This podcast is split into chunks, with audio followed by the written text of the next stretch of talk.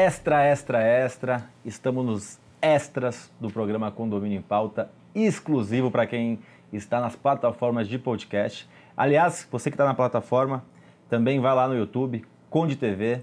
Temos hoje mais de 50 mil inscritos, mais de 1.700 vídeos. Se inscreva lá também. A gente acabou de gravar dois programas, Bloco 1 e Bloco 2, sobre empresas para síndicos profissionais, o lado bom, o lado ruim, será que tem vantagens, desvantagens, o lado do cliente, o lado do síndico. Assiste os dois blocos que vale a pena, pode assistir no YouTube ou aqui nas plataformas de podcast. Agora a gente vai com curiosidades. A gente fez esse bate-papo com Alexandre Barbosa e com Gustavo Oliveira, que são dois síndicos profissionais, dois síndicos certificados 5 estrelas e sócios é, de uma empresa que eles têm de sindicatura profissional. Você estava aqui fora e ia falar uma história, eu falei, não, não conta ainda, conta aqui para a gente no ar.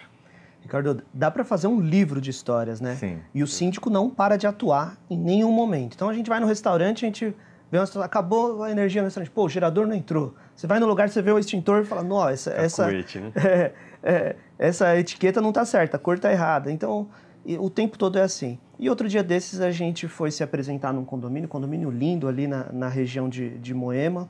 Fizemos a apresentação, fomos muito bem recebidos pe, pelos conselheiros que estavam lá e explicamos a nossa forma de atuação. E, e ao sair, a gente vê uma piscina com aquela capa protetora e uma criança, devia ter uns 6, 7 anos, isso já era umas 8 horas da noite, uma criança sozinha com aquele espaguete tentando buscar uma bola que estava no meio da capa protetora. Mas me arrepiou inteirinho aquilo. Já chamamos o conselho que estava dentro do salão de festa. Gente, gente, corre aqui, por favor. Na saída, né? Tome, é, a gente já estava de saída. Tome uma medida, aquilo é perigosíssimo. Primeiro, uma criança daquela idade eh, não deve ficar sozinha né, no, no condomínio. Segundo, o que ele está fazendo ali, se ele escorregar e cair dentro daquela, daquela capa, Pode é afogamento um, na, na hora.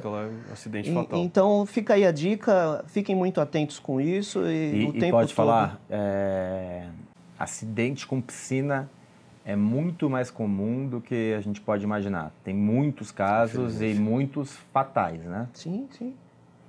Então é uma preocupação, é um casinho, um dos das Pois é. Mas várias é o exemplo que a dezenas, gente né? nem tinha entrado no condomínio, a gente já chegou ali meio que determinando. Já, não, manda trancar isso aqui e tal. Isolar que é o cacuete do, do É, e hoje em dia, né? infelizmente, muitos pais largam os filhos no- nos condomínios muito pequenos. E não né? tem noção do risco. perigo, do do perigo. É, é perigoso. Você, Alexandre, alguma história, algum case aí?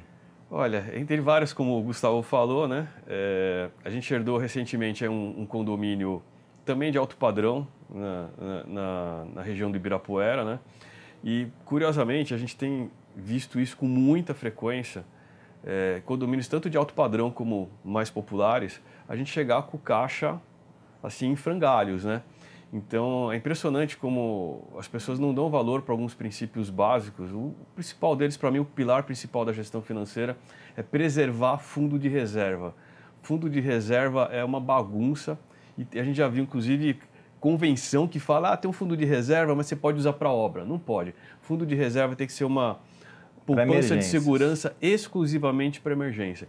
Então a gente já entra mexendo nisso, né? Então num condomínio aí, eu não vou falar o nome, mas ele tinha tem uma despesa da, da casa de 90 mil mensais, a gente chegou com caixa de 40 mil lá. Então rapidamente a gente fez um trabalho, em poucos meses a gente levantou o caixa para uns 120 em poucos meses.